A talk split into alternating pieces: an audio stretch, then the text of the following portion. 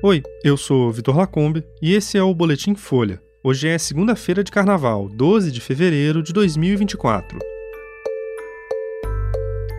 Coronel do Exército, alvo de investigação sobre golpe, retorna dos Estados Unidos e é preso em Brasília. Bolsonaro diz que não tinha participação em suposto monitoramento de campanha pela BIM. E polícia apreende 450 cartões com acusado de aplicar golpe da maquininha no IMB, em São Paulo.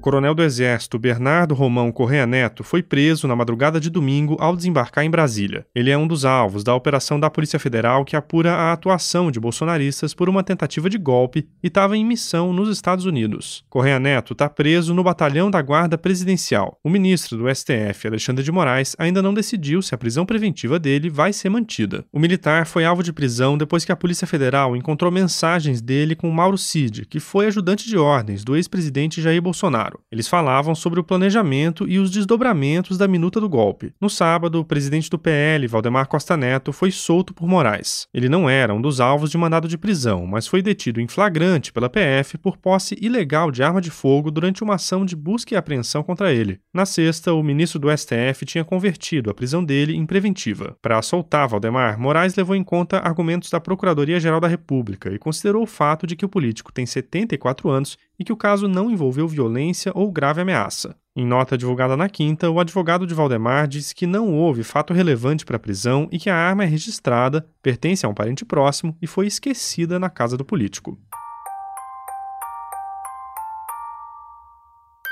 O ex-presidente Jair Bolsonaro disse numa entrevista à Record que não tinha participação no suposto monitoramento de campanhas eleitorais pela BIM. Ele atribuiu ao general Augusto Heleno, que comandava o Gabinete de Segurança Institucional, as decisões sobre o trabalho da Agência Brasileira de Inteligência. Agora, em dado momento, o Heleno falou que ia seguir os dois lados, tá?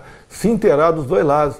É o trabalho da inteligência dele, que eu não tinha participação nenhuma as, inteligências, raramente usava as inteligências que nós temos, né, das Forças Armadas, a própria BIM, a Polícia Federal, e eu não vejo nada demais naquilo. A questão surgiu por conta do vídeo de uma reunião de julho de 2022 em que Bolsonaro e ministros discutem cenários golpistas e que foi usado pela Polícia Federal para embasar a operação da semana passada. Heleno e o ex-presidente estão entre os alvos. Na reunião, o general citou o problema da inteligência e falou em montar um esquema para acompanhar o que os dois lados estão fazendo, Bolsonaro interrompeu e disse para eles conversarem sobre o tema depois, em particular. Na decisão que autorizou a operação, o ministro do STF, Alexandre de Moraes, diz que a manifestação do general indica um núcleo de inteligência paralela, com a infiltração de agentes nas campanhas. Em outra fala de teor golpista na reunião, Heleno disse que medidas precisariam ser adotadas antes das eleições e que o pleito não teria revisão do VAR, numa comparação com a arbitragem de vídeo do futebol.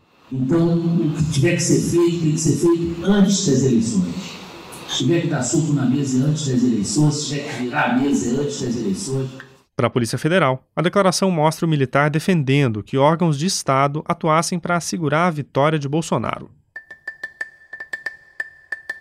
Um homem acusado de aplicar o golpe da maquininha foi preso nesse sábado com 450 cartões bancários furtados nas proximidades do sambódromo do IMB, em São Paulo, na segunda noite de desfile das escolas de samba. Segundo a Secretaria de Segurança Pública, o suspeito de 38 anos tem antecedentes criminais e agia em parceria com mais uma pessoa. Ao ser identificada pela polícia, a dupla teria tentado fugir em meio à multidão que acompanhava os desfiles e se desfazer de uma bolsa onde os cartões foram encontrados com uma máquina de pagamento. O homem foi indiciado por receptação e preso em flagrante. Nesse domingo, os blocos e megablocos de rua nas principais cidades pelo país foram marcados pelas altas temperaturas. No Parque do Ibirapuera, em São Paulo, o calor e o consumo de álcool aumentaram a procura por atendimento em postos médicos em relação ao fim de semana anterior, do pré-carnaval. O bloco da cantora Pablo Vittar, que se apresentava no parque, chegou a ser paralisado depois que folhões passaram mal com o calor. Em Olinda e no Rio de Janeiro, a sensação térmica em algumas regiões chegou perto dos 40 graus. No Rio, a Companhia Estadual de Águas e Esgotos expandiu a distribuição de água gelada e gratuita em copos descartáveis. Nos anos anteriores, a iniciativa aconteceu pontualmente. Pelo menos três caminhões-pipas foram espalhados pelos principais blocos da cidade.